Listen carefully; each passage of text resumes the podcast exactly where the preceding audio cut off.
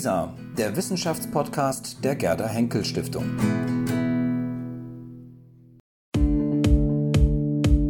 Was wäre gewesen? Der Podcast über kontrafaktische Geschichte. Ja, herzlich willkommen zu einer neuen Ausgabe von Was wäre gewesen, dem Podcast über kontrafaktische Geschichte. Mein Name ist Georgios Schatzudis. Und ich bin Charlotte Lerck. Heute geht es in das Jahr 1989, also gar nicht so weit zurück in die Vergangenheit. Wir sind in Deutschland, mitten in Berlin und ähm, 9. November. Günter Schabowski und eine Reihe von weiteren SED-Granten ähm, des Bezirks Berlin äh, verlesen, sind auf einer Pressekonferenz und es wird ein Zettel verlesen ähm, von Günter Schabowski.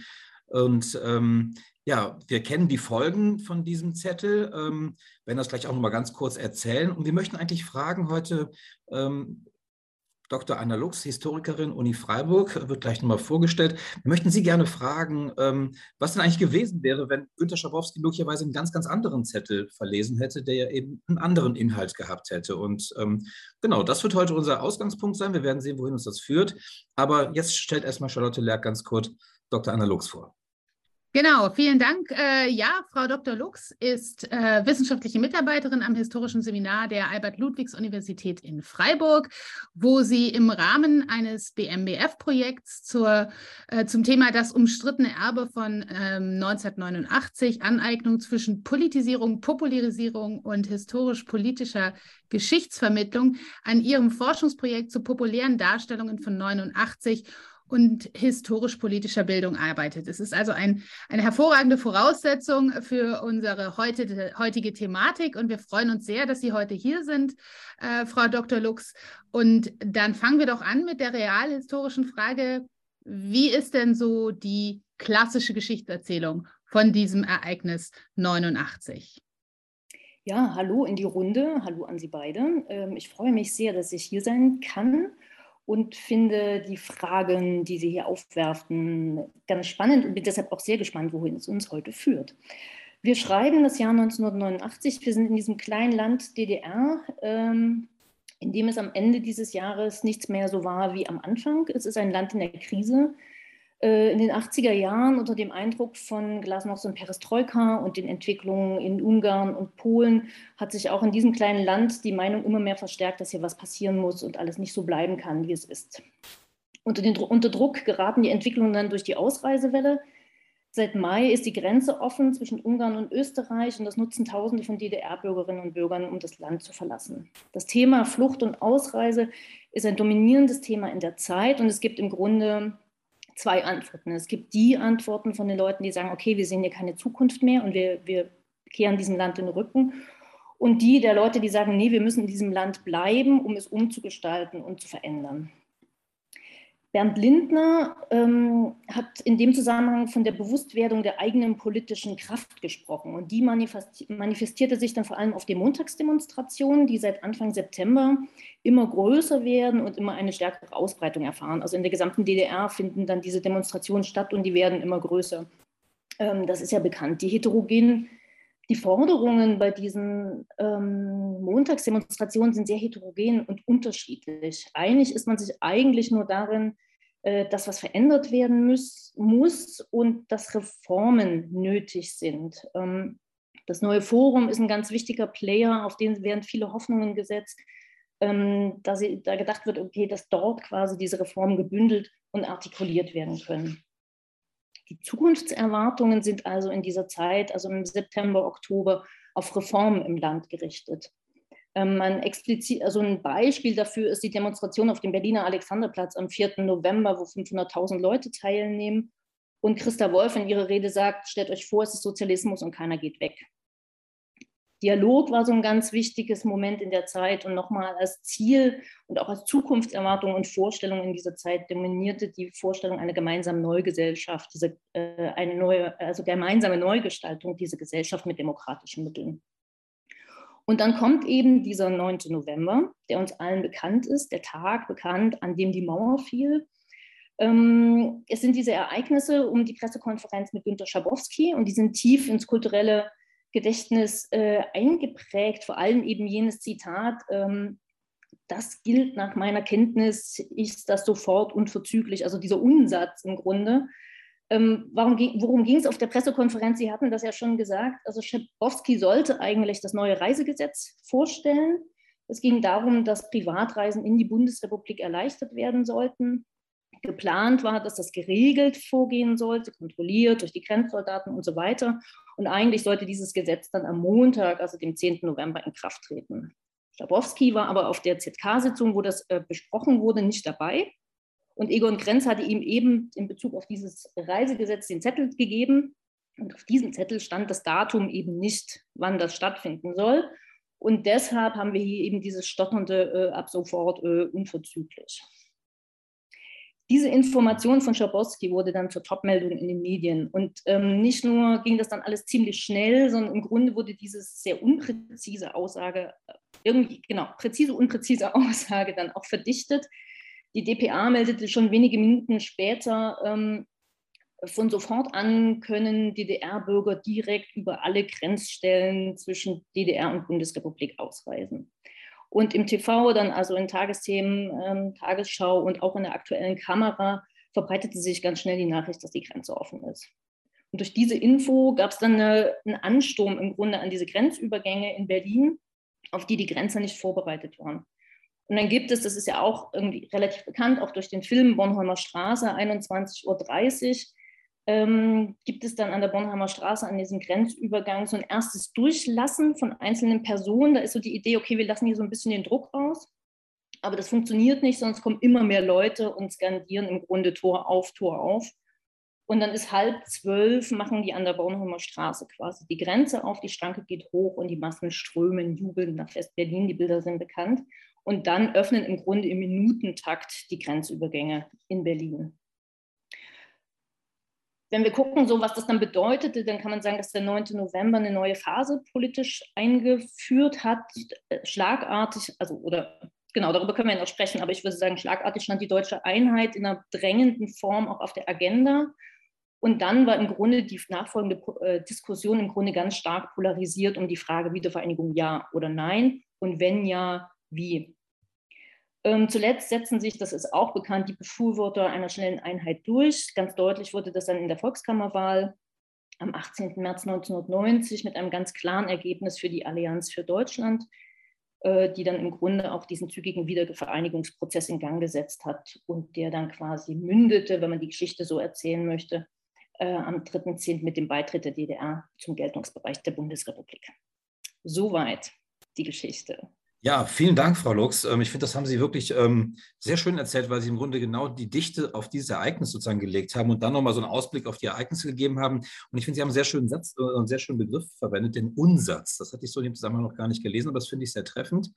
Und jetzt wollen wir ja fragen, ähm, was denn eigentlich gewesen wäre, wenn etwas anderes auf dem Zettel gestanden hätte. Möglicherweise hätte ein Datum drauf gestanden, aber möglicherweise auch was ganz anderes. Und da haben wir Sie ja darum gebeten, sich zu überlegen, was hätte denn auch darauf stehen können und mit welchen denkbaren Folgen. Das wäre sozusagen jetzt unser ähm, Ansatz, um eine kontrafaktische Überlegung mal zu starten.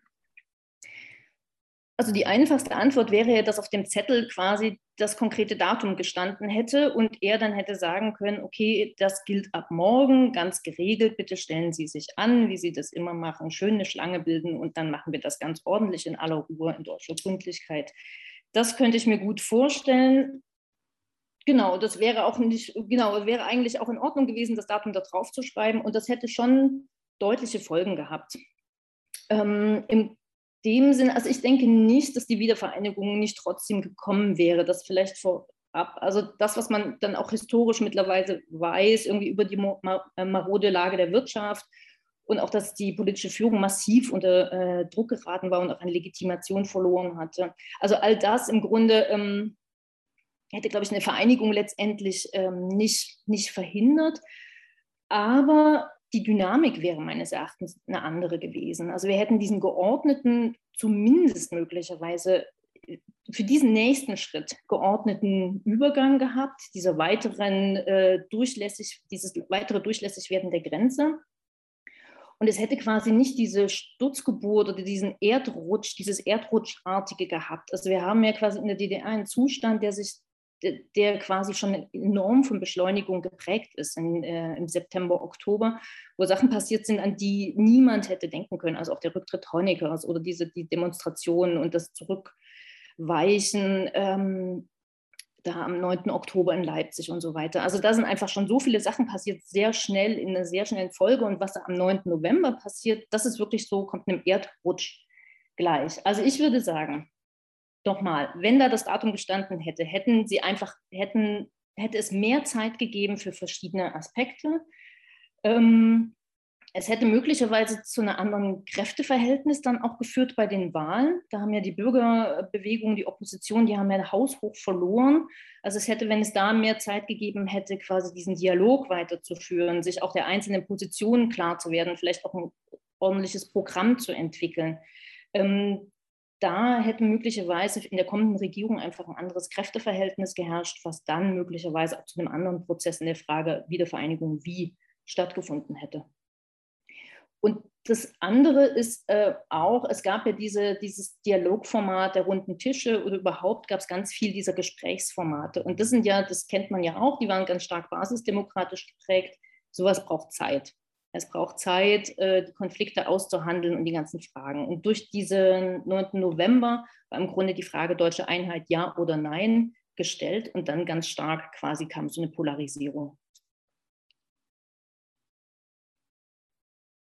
Ja, vielen Dank. Das ist ein, ein, ein, ein interessantes äh, Szenario, vor allem weil es eben äh, uns letztlich vor Augen führt, dass es äh, vielleicht eine andere Zeitlichkeit, eine andere Temporalität gegeben hätte, aber letztlich die Wiedervereinigung äh, doch schon so weit auf dem Tapet war, dass es, äh, dass es dann auf die eine oder andere Weise gekommen wäre. Aber ich würde gerne genau auf diese Zeitlichkeit nochmal eingehen, weil Sie da jetzt auch so, ja doch so intensiv drüber gesprochen haben und diese Dynamik, die sich dadurch entwickelt hat. Und man ja oft auch gerade in so Fragen, wenn es um Revolution oder Evolution geht und um Entwicklung oder Plötzlichkeit. Ähm, und so wie Sie es jetzt dargestellt haben, klingt es ja so ein bisschen so, naja, wenn alles ein bisschen mehr Zeit gehabt hätte, dann wäre das Ganze vielleicht, ähm, wäre der, der Wiedervereinigungsprozess vielleicht, äh, ja, für, für, für unterschiedliche Parteien auch vielleicht zufriedenstellender gelaufen. Ich weiß nicht, ob ich das so rausgehört habe, weil es ja dann doch auch, ähm, wenn es mehr Verhandlungen, mehr Leute mit, hätte, mit hätten mitreden können, ähm, dass so dieser Chaos-Moment dann natürlich auch äh, Kräften, Kräfte ermächtigt, die vielleicht äh, in der langen Sicht dann eher, ähm, ja, eher zu Problemen führen. Äh, das ist vielleicht jetzt ein bisschen provokativ gefragt, aber wie, wie sehen Sie das? Ähm, ich glaube, Sie haben schon wichtige Sachen gesagt. Ich würde es einfach nochmal aufgreifen. Also es war, glaube ich, wirklich in den, in den, im September, Oktober so ein Prozess im Werden und eines sich Bewusstwerdens auch des eigenen politischen Denkens und Wollens. Und äh, dieser Chaos-Moment hat zum einen quasi eine wichtige, eine wichtige Forderung oder eine wichtige, oder es war vielleicht gar keine Forderung, aber so einen wichtigen Wunsch vielleicht auch erfüllt, dieses freie Reisen können, der hier eine Rolle gespielt hat. Und gleichzeitig aber eben einigen Playern den Wind aus den Segeln genommen, weil es eben quasi nicht mehr darum ging, okay, was kann man jetzt im Kleinen ändern, also diesen Fokus auf Wandel ähm, und an, zum anderen quasi den Player der Bundesrepublik und der Regierung auf, aufgerufen, die natürlich nun massiv ähm, auch unter, selbst wiederum unter Druck waren, um Einfluss auszuüben. Also die quasi gezwungen waren, hier quasi jetzt diese Frage, die Einheitsfrage irgendwie auch zu besetzen, also vor allem in der CDU die Einheitsfrage zu besetzen, um da zu einem politisch ähm, erfolgreichen Ergebnis zu kommen. Weil man muss sagen, dass für die Bundesregierung natürlich diese Fluchtbewegung aus der DDR ein großes Problem gewesen ist, kontinuierlich. Und die setzte sich ja weiter fort. Also sind im November dann auch nach dem Mauerfall sind 10.000 Leute täglich in die Bundesrepublik gewandert, geflüchtet. Und das ist natürlich, äh, setzt natürlich auch die Bundesrepublik vor, äh, vor Fragen und Konflikte, mit denen sie umgehen mussten. Also ich würde sagen, es ist quasi zum einen ein Prozess des, des Werdens, der abgebrochen wurde und quasi über dieses Chaos-Moment auf eine Weise beschleunigt wurde, der nicht mehr einen Wandel ermöglicht, ermöglicht hat, sondern einen Umbruch möglich, äh, möglich oder notwendig machte. Und zum anderen, dass sich die, dass quasi andere Akteure eine Rolle spielen und eben sehr wirkmächtige Akteure in Form der Regierung der Bundesrepublik. Meine Frage schließt so ein bisschen daran an. Es geht mir so ein bisschen um, den, um die Zeitdimension. Ähm, Sie haben den Begriff der Dynamik eben ähm, eingebracht, die sozusagen dieses ähm, äh, Momentum da auf der Pressekonferenz gebracht hat. Ich habe mich jetzt gefragt, wenn Sie, Sie haben jetzt erstmal die äh, Möglichkeit durchgespielt, es hätte das Datum 10.11. darauf gestanden. Ähm, jetzt kann man natürlich davon ausgehen, 10.11. kann irgendwie der nächste Vormittag sein, der nächste Mittag kann aber auch sozusagen 0 Uhr 1 sein. Also sozusagen, ja. wie unterschiedlich wären die Ereignisse tatsächlich gewesen? Also sprechen wir hier nur von einer Verschiebung von vielleicht vier, fünf Stunden letztendlich. Ähm, also hätte das wirklich einen großen Unterschied gemacht. Und was wäre gewesen, wenn er praktisch verlesen hätte, wir werden zum Jahr 1990, äh, also zum 01.01.1990, werden wir dieses neue Reisepassgesetz sozusagen in Kraft setzen. Also welche Rolle spielt hier Zeit? Also hatten die überhaupt Zeit? Also hätten die auch akzeptiert, wenn man gesagt hätte, also die Menschen in der, äh, in der DDR, die sozusagen ähm, äh, sich da aufgelehnt haben gegen das System, hätten die das überhaupt akzeptiert, wenn er jetzt verlesen hätte, das Reisegesetz gilt ab dem 01.01.1990 beispielsweise? Also welche Rolle spielt da sozusagen Zeit? Also was hatten die überhaupt noch irgendwelche Möglichkeiten, die Entwicklung aufzuhalten, selbst mit so einem Reisegesetz? Das ist eine spannende Frage. Also ich glaube, ich würde die in zwei Richtungen beantworten. Das eine ist, ich glaube, was hier quasi an das Zeitmoment gekoppelt ist, und da wären, glaube ich, fünf Stunden plus oder minus äh, sehr viel gewesen, oder geben wir ihnen zwölf, ähm, ist, dass sie dann quasi diesen, diesen, diesen Übergangsprozess, also an den Grenzen und sowas geordnet hätten durchführen können. Also es hätte dann quasi eine, eine Order gegeben, wie man damit umgeht, auch wie man quasi mit Leuten umgeht, die auf die Grenze zudrängen wie auch immer, ja, also ob dann durch Verhaftung oder Zuführung oder wie auch immer. Also das ist quasi, und das war, glaube ich, ja so ein Problem in dieser Nacht, das ist auch da an der Bornholmer Straße, dass es quasi keine Order von oben gab. Dass quasi unklar war in der, ähm, wie heißt das, äh, in der äh, Befehlskette, wer jetzt eigentlich wofür zuständig ist. Und ich glaube, da hätten, hätten einige Stunden was äh, bewirken können. Das andere, was Sie äh, ansprechen, und das ist eigentlich ein wichtiger Punkt, äh, über den wir auch äh, im Projekt ähm, diskutiert haben, ist der von den Erwartungshorizonten. Der Erwartungshorizont war nicht, dass sich diese Mauer relativ, also dass die Mauer irgendwie fällt oder dass sich diese Grenze relativ schnell öffnet. Der Erwartungshorizont war, ähm, wenn es, also wir fordern Reiseerleichterungen. Wir würden gerne in die, äh, in die Bundesrepublik reisen, Familie und so weiter besuchen und dann wieder zurückkommen. Und insofern wäre quasi die Ansage, ähm, 1.1.90 hätte vollkommen den Erwartungen entsprochen, würde ich jetzt sagen, und hätte jedenfalls an der Front vielleicht erstmal für Ruhe gesorgt. Das heißt nicht, dass es an anderen Fronten äh, für, für wiederum für andere Chaosmomente gesorgt hätte. Also die, die Spannung, es war auch so unberechenbar zum Teil, in welche Richtungen das jeweils läuft. Insofern ähm, wird der Engel der Geschichte sich da schon was gedacht haben, ähm, dass es nicht Genau, also ich weiß nicht, ob es nicht andere Chaos-Momente gegeben hätte, aber die Erwartungshaltung, das würde ich nochmal sagen, war eigentlich eher auf die Mauer, ist vielleicht irgendwann, wird die abgeschafft. Ähm, und 1.1.90, damit hätten sie ein bisschen den Wind aus den Segeln genommen an der Front. Ja, diese verschiedenen Fronten, das ist, das ist auch interessant und die verschiedenen anderen Chaos-Momente, die es gegeben haben hätte können. Äh, da würde ich gerne nochmal drauf eingehen, so ein bisschen vielleicht in der Umkehrung meiner Frage eben, äh, nämlich auch nochmal auf diese äh, Chaos-Dynamik, die sich in diesem speziellen Kontext entwickelt hat. Äh, und die Frage, ob, wenn es diese nicht gegeben hätte, ob es dann vielleicht auch umgekehrt vielleicht so eine Art äh, langsames äh, wieder ähm, ja eine, eine, eine, eine Art von Reformbewegung, äh, die letztlich aber dann äh, doch die DDR-Führung eher wieder gestärkt hätte. Also sozusagen diese Möglichkeit, diesen Moment zu entschärfen. Wenn man mehr Zeit gehabt hätte, hätte man da vielleicht ein paar Zugeständnisse gemacht, äh, ein Reisegesetz und dann wäre aber irgendwie auch, hätte man versucht, wieder Ruhe in Anführungsstrichen reinzukriegen. Äh, das wäre sozusagen die, die umgekehrte Frage. Brauchte es diesen, diesen revolutionären Moment, um da auch etwas zu durchbrechen, Verkrustungen aufzubrechen und so weiter? Ähm, und wenn es diesen nicht gegeben hätte, welchen anderen hätte es vielleicht gegeben? Ähm, und äh, ja, wie sieht es aus? Da machen Sie ein großes, breites äh, Feld auf. Ähm, also ich denke, aber das ist ja, ja genau, aber wir sind ja in einem kontrafaktischen Podcast, das ist alles in Ordnung. Ähm, Mein Eindruck ist, dass diese Regierung, so wie sie da bestand, jegliche Legitimität verloren hätte. Und es hätte quasi zu anderen Skandalen äh, ein anderer Skandal sein können, der quasi den Funken zum Über, ähm, zum Über, das Fass zum Überlaufen bringt. Welcher das dann gewesen wäre, das kann ich, kann ich nicht sagen. Und ich weiß nicht, ob es dafür vielleicht auch zum Beispiel, also, das, also der, der Feld Wirtschaft und Versorgung, auch medizinische Versorgung, das war eine, war eine Katastrophe. Ich glaube, da bräuchte man vielleicht auch eine Wirtschaftshistorikerin, die Ihnen darüber nochmal Auskunft geben könnte, wo quasi dort so ein Spannungsmoment hätte sein können, wo man sagt, okay, da, da eskaliert dann was. Ähm,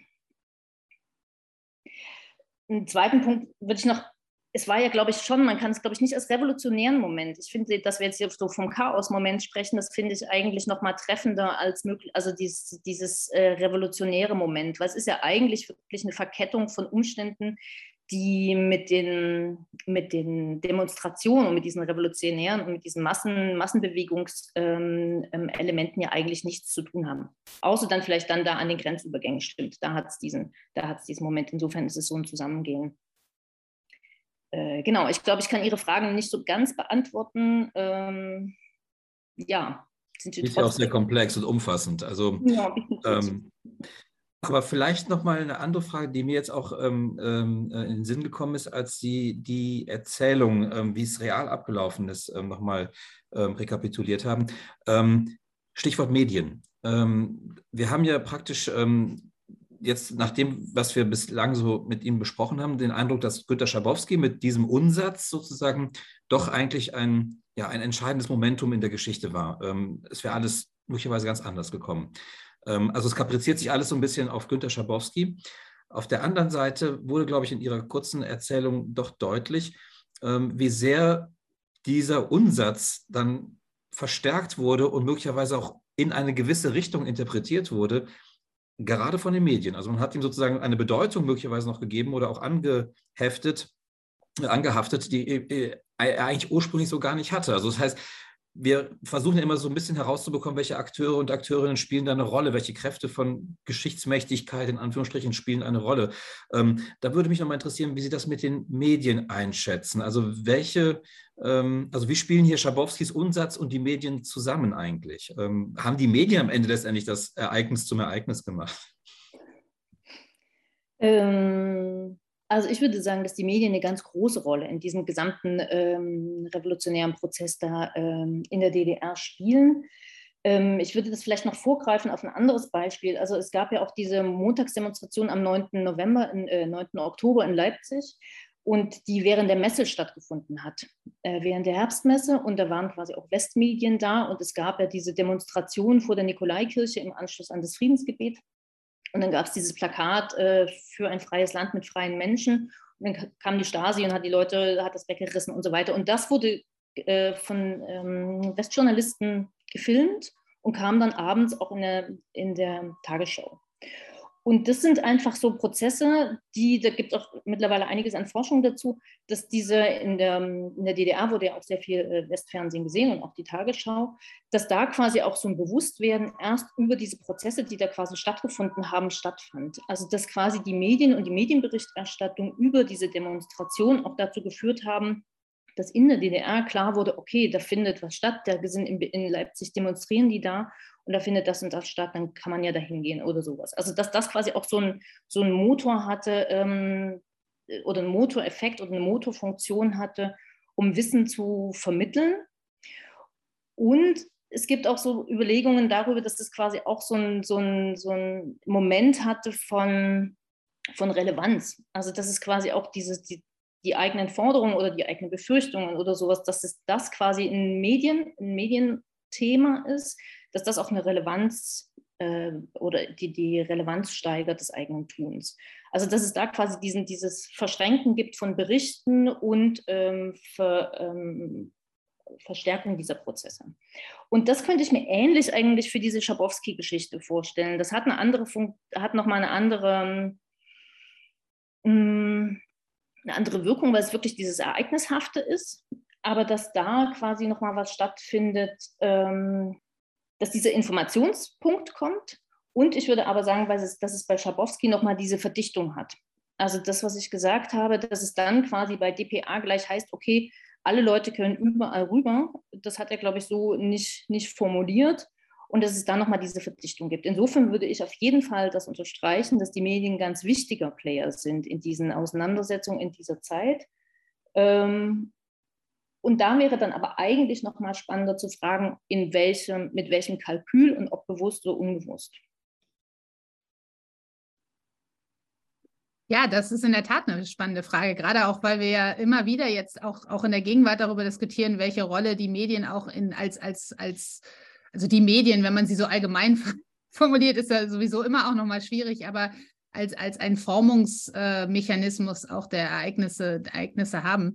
Ähm, ich würde eigentlich auch fast an dieser Medienthematik noch mal kurz dranbleiben, ist aber noch mal ein bisschen anders verzeitlichen. Und zwar, äh, weil Sie ja auch forschen äh, in diesem Kontext von äh, des umstrittenen Erbes und würde jetzt gerne noch mal so ein bisschen in die in die längere in die längere Zeit der der Veränderung oder der eben dann was wäre anders gewesen hineinblicken und gerade die Wirkmacht dieser Bilder, Sie haben auch den Film der über die Bornholmer Straße erwähnt, also es ist ja so ein ganz, dieser, dieser Chaos-Moment, wie wir ihn ja jetzt nennen, ähm, hat ja auch einen ganz wichtigen ja, Identifikations, ähm, äh, populärhistorischen, äh, äh, populärhistorische Funktion auch ins, beim Erinnern an die Wende.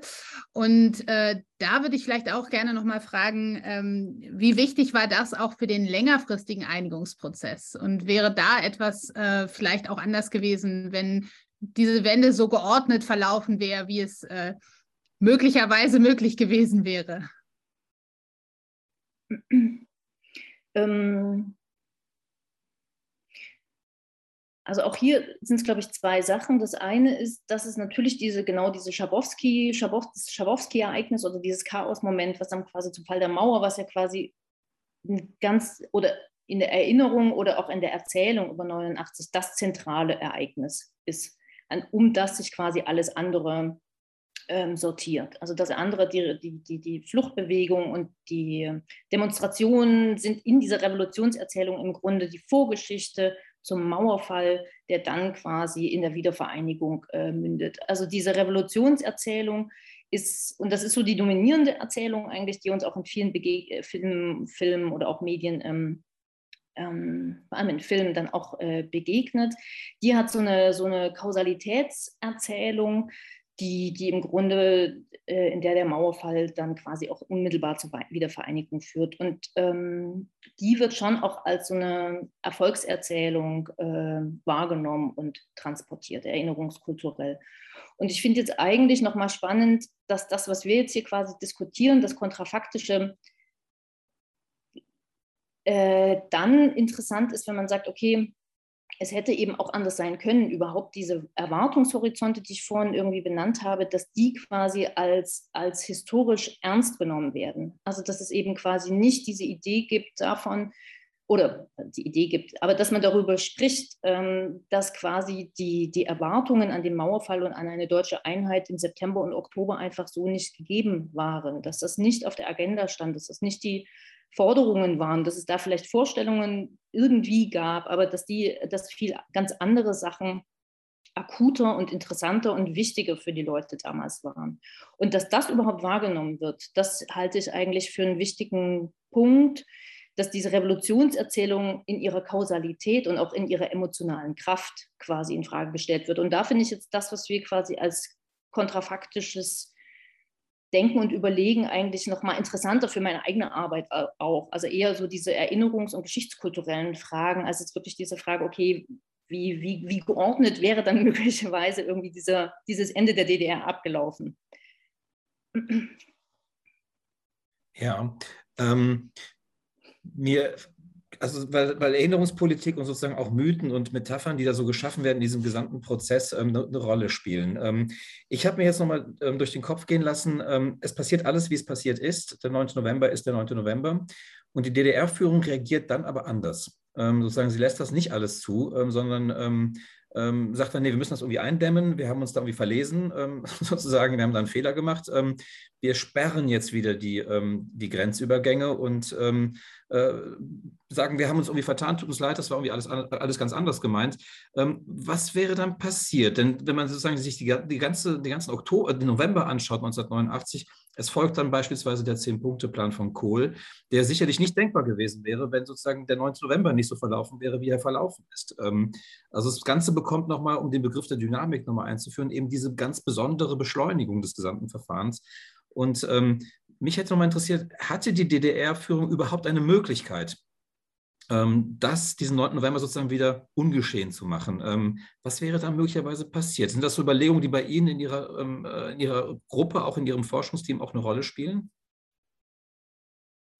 also in der, in der Form nicht. Also es ist ja unser, unser Forschungsprojekt beschäftigt sich ja eher mit diesen Aktualisierungen, mit diesen erinnerungskulturellen Fragen und weniger mit den ähm, realhistorischen ähm, Ereignissen so wie Sie es jetzt beschrieben haben, und das finde ich eigentlich nochmal eine interessante Frage, weil die Frage hat sich immer wieder gestellt, also wenn sich die Staatsmacht quasi ähm, auch, also offensiv quasi gegen diese Bestrebungen jeweils gestellt hatte, auch am 9. Oktober in Leipzig zum Beispiel.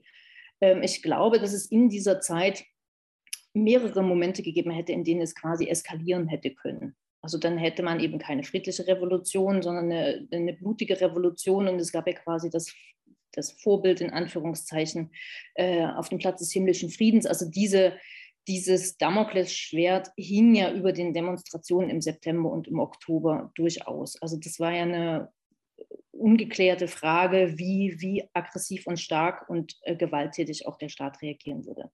Ob das zum Zeitpunkt, also wie gesagt, ich hatte das ja am Anfang auch schon gesagt, dieser Staat hatte extrem an Legitimität schon verloren. Auch, auch und, und irgendwie war auch klar, dass diese Gewaltfrage irgendwie, irgendwie durch ist, würde ich jetzt sagen. Gleichzeitig war natürlich, wir haben es hier mit einer Deutsch-Deutsch, also wir haben es mit einer Grenze zu tun. Also Grenzüberschreitung, ich weiß nicht genau, wann es die letzten Mauertoten gab, aber ähm, das ist natürlich, ähm, das war natürlich ein Problem. Ja, da gibt es eine ganz klare Grenze. Insofern könnte ich mir schon vorstellen, wenn man sagt, okay, die machen die Mauer wieder zu, das, genau, also das könnte ich mir eine Eskalationssituation vorstellen. Ich könnte mir eine Situation vorstellen, dass es, ähm, dass es dann trotzdem weiter ein bürokratisches Verfahren gegeben hätte und so weiter. Ähm, bei uns im Projekt ist es wirklich eher nochmal, und das finde ich eigentlich nochmal spannend, was man mit diesen Erzählungen macht. Ähm, und wie man das quasi erzählt. Also es macht eben einen Unterschied, ob man, ob man die Geschichte von 1989 aus der Perspektive oder mit dem Endblick auf die deutsche Einheit erzählt, ob man den deutschen, ob man den Mauerfall, das war ja wirklich auch so ein extrem emotionales Ereignis, also gerade für die Leute, die da vor Ort waren und in Berlin. Ähm, also in verschiedene Richtungen ein ganz emotionales Ereignis, was quasi in der Literatur oder, oder in, in in, in, der Gedenkkultur auch immer wieder, Juliane Brauer spricht vom Novembergefühl, was immer wieder so aufgerufen wurde. Also diese krasse ähm, emotionale Moment dieses, dieses eigentlich unerwarteten Ereignisses. Äh, also ob man das in den Mittelpunkt rückt im Erinnern oder ob man eben so eine Veranstaltung wie den 4. November in den äh, Mittelpunkt rückt, wo quasi 500.000 Leute in, der, äh, in Berlin auf dem Markt stehen. Auf dem Markt nicht, auf dem Alexanderplatz. Und äh, uns quasi so in, was auch immer für eine Gesellschaft das dann sein soll, aber quasi darüber diskutieren, zum ersten Mal seit Ewigkeiten darüber diskutieren, in was für eine Gesellschaft wollen wir leben. Also, oder ob man eben den, den, die Ereignisse da in Leipzig ähm, Anfang September äh, in den Mittelpunkt rückt. Also es sind einfach unterschiedliche Geschichten, die dann auch was Unterschiedliches erzählen. Ähm, und das, das finde ich eigentlich nochmal interessant äh, an diesen kontrafaktischen Überlegungen, dass man quasi diese Erwartungshaltungen aus der Zeit jeweils ernst nimmt und nicht diese ähm, also nicht nur Kontingenzen aufzeigt, sondern auch diese Kausalitätskette, diese vermeintliche irgendwie unterbricht. Ja, vielen Dank. Das sind zwei ganz wichtige Punkte, um die es uns auch äh, immer wieder in diesem Podcast geht. Und ich finde Ihre Formulierung mit die Erwartungshorizonte ernst nehmen eine wirklich äh, auch sehr wertvolle, weil sie, äh, weil sie nochmal zeigt, dass dieses oft sehr abstrakte, dieser oft sehr abstrakte Begriff der Kontingenz auch ganz persönliche und ganz äh, ja konkrete äh, Aus, äh, Ausformungen hat. Und die haben Sie uns ja auch wirklich sehr, sehr eindrücklich aufgezeigt. Und äh, damit kommen wir vielleicht jetzt so ein bisschen in den, in den dritten Teil unseres, unseres Gespräches, wo wir immer noch mal so ein bisschen ausführlicher auch über die Methode der kontrafaktischen Geschichte sprechen. Und Sie haben das gerade ja auch schon so ein bisschen angedeutet. Und äh, was, äh, was mich jetzt in dem Kontext noch interessieren würde, auch weil Sie da ja auch jetzt schon Beispiele gebracht haben, dass dass gerade in der populären Erinnerung ja auch oft fiktionalisierte Erinnerungen äh, und, und literarisches, äh, literarisches Erinnern stattfindet. Und äh, da ja durchaus auch dieses kontrafaktische Szenario, was wäre gewesen, wenn es die Wende nicht gegeben hätte, nicht unüblich ist. Also es ist eines dieser, dieser, dieser Wendepunkte, mh, hm, ja, also die man ähm, die man eben immer, auch gerade wenn man sich so anguckt, was sind so die Standard äh, kontrafaktischen Erzählungen in der deutschen Geschichte, ist es immer eine, die, die gerne genommen wird. Und wir hatten uns anfangs, als wir diese Serie angefangen haben, eigentlich gedacht, so diese Standardmomente wollen wir nicht. Aber an, die, an, die, an der Wende kommt man dann doch nicht vorbei. Und vielleicht können Sie uns mal so ein bisschen noch, äh, auch vielleicht aus Ihrer Forschung sagen, wie, wie wird es mit dieser literarischen, äh, mit dem literarischen Erinnern und Fiktionalisieren äh, umgegangen und vielleicht auch gerade, warum ist kontrafaktisches Erinnern dann so ein, ja, so ein bestimmter Zugang? Mhm. ähm, also im Grunde in unseren Forschungen geht es nicht nur um kontrafaktische ähm, äh, Formate und äh, Werke, sondern um das ganz breite Feld der populären Darstellungen zu 89 und Wendezeit. Und das ist schon immens, was es da gibt. Also das ist so eine, eine unserer Aufgaben im Feld oder im Projekt, dass wir quasi auch diese Breite aufzeigen. Und ich würde sagen, dass es gerade in den populären Darstellungen auch eine Vielfalt an Erinnerungsmustern und Deutungsmustern gibt, die sich lohnt aufzugreifen, weil die genau mit, diesen, mit dieser dominierenden Erzählung, mit dieser Revolutionserzählung sich an der reiben oft. Sie haben auch zu ihr beigetragen, also gerade im Film gab es ja viele auch äh, unterfütternde äh, Erzählungen, aber quasi ist, ist da so ein, so ein Spannungsfeld, mit dem man gut arbeiten kann, würde ich sagen, auch in der Schule zum Beispiel. Ähm, was ich ganz spannend finde, ist, dass es gerade zu diesem 89-Thema eben auch eine Reihe von kontrafaktischen Romanen gibt, die ganz unterschiedlich dann diese Frage, was wäre, wenn die DDR weiter bestanden hätte, irgendwie beantworten. Und ich finde das sehr spannend und ich habe mich eben damit beschäftigt in einem Aufsatz, in dem es eben um Zukunft, um vergangene Zukünfte und um Zukunftserwartungen, historische Zukunftserwartungen, Erwartungshorizonte und Erfahrungsräume ging.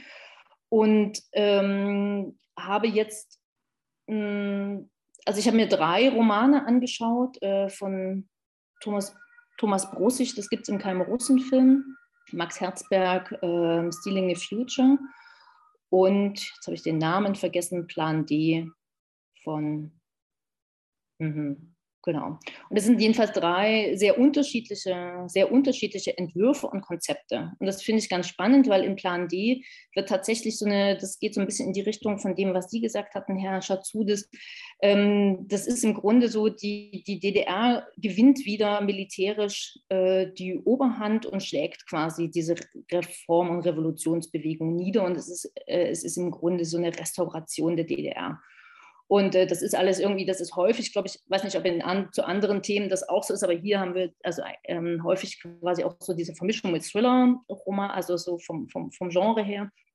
Und äh, dieser Thriller ist so eingebettet, aber in so eine ganz dystopische äh, Gesellschaft. Also im Grunde irgendwo besteht auch steht auch irgendwie so dieser Satz, dass es diese DDR oder in Berlin spielt, das ist wie eine Eiterblase und es ist im Grunde nur die Frage, wann die platzt. Also es ist quasi dieses Aufgreifen der wirtschaftlichen, der Versorgungskrise, die, dieser Umweltproblematik.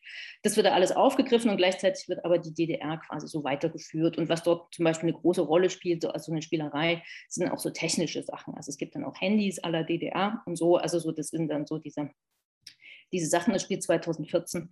Ähm, der zweite Roman ähm, von, von, von Brussig, das gibt es in keinem Russenfilm, ist insofern ganz interessant, weil er so eine fiktionale Autobiografie ist von ihm als Autor in einer DDR, die einfach weiter besteht. Also die quasi, in der es quasi so ein bisschen so Reformüberlegungen gibt, aber in der es quasi 89 nicht gibt. Und das finde ich irgendwie total spannend, weil er genau diesen Erwartungshorizont, sage ich mal, aus den späten 80ern aufnimmt, dass sich ganz lange eben nichts ändern wird. Und das, das Spannende an diesem Roman ist, dass er genau auf dieses charismatische Moment vom 9. 9. November verzichtet, sondern hier haben wir quasi diese, diese fortlaufende fortlaufende Erzählung und was das dann quasi eigentlich mit den Menschen macht. Und das in dieser fiktionalen Autobiografie. Und den dritten Roman, den ich sehr spannend finde, eben Stealing the Future von Max Herzberg, der ist im Grunde so eine utopische, eine utopische Erzählung. Also die Erzählung, was wäre, also genau, also der spielt 1993, ist auch ein Thriller und so, und, hm, aber ähm, beschreibt im Grunde eine Gesellschaft, in der sich die Reformkräfte durchgesetzt haben. Also es gab, muss irgendwie, das wird nur so angerissen, es muss in, in, im November ein Referendum gegeben haben und der, die Mehrzahl der Menschen haben sich dafür entschieden, in der DDR zu bleiben und dann dort irgendwie Reformen aufzubauen. Und das Spannende an dem Roman ist im Grunde, ähm, wie diese, diese, diese Alternative durchdekliniert wird. Also da werden ganz viel, eben ganz konkret auch so eine politische Kultur beschrieben, die da quasi stattfindet. Also so, es gibt ganz viel diese runden Tische und diese Dialogformate, von denen ich sprach, also auf allen Ebenen in der Nachbarschaft und dann in der Stadt und so. Und alles wird quasi immer ausgehandelt. Und das ist keinesfalls äh, Konflikt, konfliktfrei, sondern es gibt alle diese Fragen. Also wie gehen wir eigentlich mit ehemaligen Stasi-Mitarbeitern um? Was machen wir denn mit unseren jungen Leuten, die aber keinen Bock haben auf dieses Experiment und die im Westen, was ist die Tochter des Hauptprotagonisten studiert in West-Berlin, wie gehen wir damit um? Also diese ganzen Fragen werden aufgerufen, aber es wird quasi so ein, so ein Porträt einer politischen Kultur gezeigt, die, sage ich mal, im September, Oktober potenziell quasi so im Raum stand und das wird quasi so weitererzählt. Und so, jetzt habe ich sehr lange erzählt. Ähm, und ich finde es eben, in, also diese drei Formate, und da finde ich eigentlich auch den letzten eigentlich nochmal ganz spannend, weil dieses Dystopienzeichnen ist vielleicht gar nicht so unüblich, ähm, aber quasi diese, diese, diese Erwartungshorizonte, da habe ich sie wieder und diese Reformideen quasi aufzunehmen und das einfach weiter zu denken, das fand ich äh, ganz spannend und in dieser Weise auch einmalig, würde ich sagen, in der Literatur. Und es ist, glaube ich, auch kein Zufall, dass es ein englischer Autor ist, der diesen Roman geschrieben hat, weil im Deutschen Erinnerungskontext und so ist, ist das alles, also es spielt eine Rolle, diese Reformfragen, aber es wird nicht, nicht in dieser Konsequenz auserzählt. Ja, sehr interessant. Ähm, ähm, nur der ähm, sozusagen der Gerechtigkeit halber, ähm, ich hatte die Gelegenheit eben kurz nachzuschauen, deswegen ähm, Simon Obern war der, ähm, äh, Ach, Autor von Plan D, genau, aber das wirklich nur einfach nur, damit er sich nicht da zu kurz gekommen fühlt. interessant finde ich wirklich diesen Begriff der vergangenen Zukünfte. es erinnert mich so ein bisschen an das Konzept von Koselleck beispielsweise.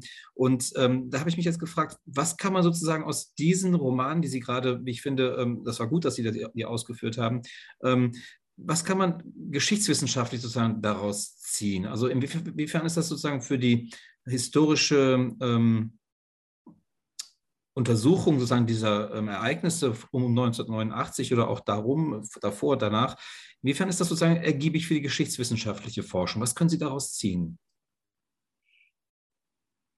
Also historisch, also in der historischen Forschung würde ich sagen, dass das, was quasi oft dann vielleicht ähm, in ich sage jetzt mal, in, in, in, Flugblättern oder sowas aus der Zeit an Reformen irgendwie äh, oder dann in, in, autobiografischen Texten oder später in Interviews, ähm, was da quasi als Quellen überliefert ist, dass wir hier quasi im Roman, jetzt wenn ich von dem letzten ausgehe, eine Verdichtung haben, der quasi so eine politische Kultur beschreiben könnte. Also die, das würde ich, ist jetzt vielleicht keine, keine primäre Quelle, aber dass wir hier quasi im Literarischen in diese Verbindung aus Fakten und Fiktion quasi die Möglichkeit haben, dass hier wirklich eine Kultur beschrieben wird, ähm, die man sonst, glaube ich, historisch dann erstmal irgendwie anders noch herleiten müsste. Also insofern würde ich sagen, dass ich also gerade gerade da und auch in dem Roman von Brussig, dass sich da auch diese, diese Kultur, diese Erwartung, dieses Ausgedehnten, ähm, dass sich das irgendwie übersetzt ähm, in, in, schon in den Text. Also das, das quasi nochmal, also diese Verdichtung, würde ich sagen, das hat das quasi als, würde ich sagen, ist ein Potenzial für, für die historische Forschung. Und für erinnerungskulturelle oder geschichtskulturelle Fragen würde ich sagen, ähm, macht es genau das, was ich eben vorhin auch schon gesagt hatte, dass es diese, diese vergangenen Erwartungen ernst nimmt und denen quasi einen erzählerischen Raum gibt und damit äh, sehr massiv quasi diese äh, Gedächtnis, Gedächtnis äh, oder, oder diese dominierenden er Erzählungen quasi in Frage stellt. Also das würde ich sagen, sind diese beiden, diese beiden ähm, Punkte. Genau. Ja, das, äh, das finde ich auch äh, gerade deswegen spannend, weil Sie vorhin ja auch über die Emotionalität dieses Erinnerns gesprochen haben. Und äh, man da ja dann vielleicht sogar, und das würde ich vielleicht mal in den Raum stellen, äh, sich überlegen könnte, ob, also die Geschichtswissenschaft kann in der Regel nicht so ausführliche kontrafaktische Narrative entwickeln. Das ist eben äh, eine, eine, eine andere Herangehensweise.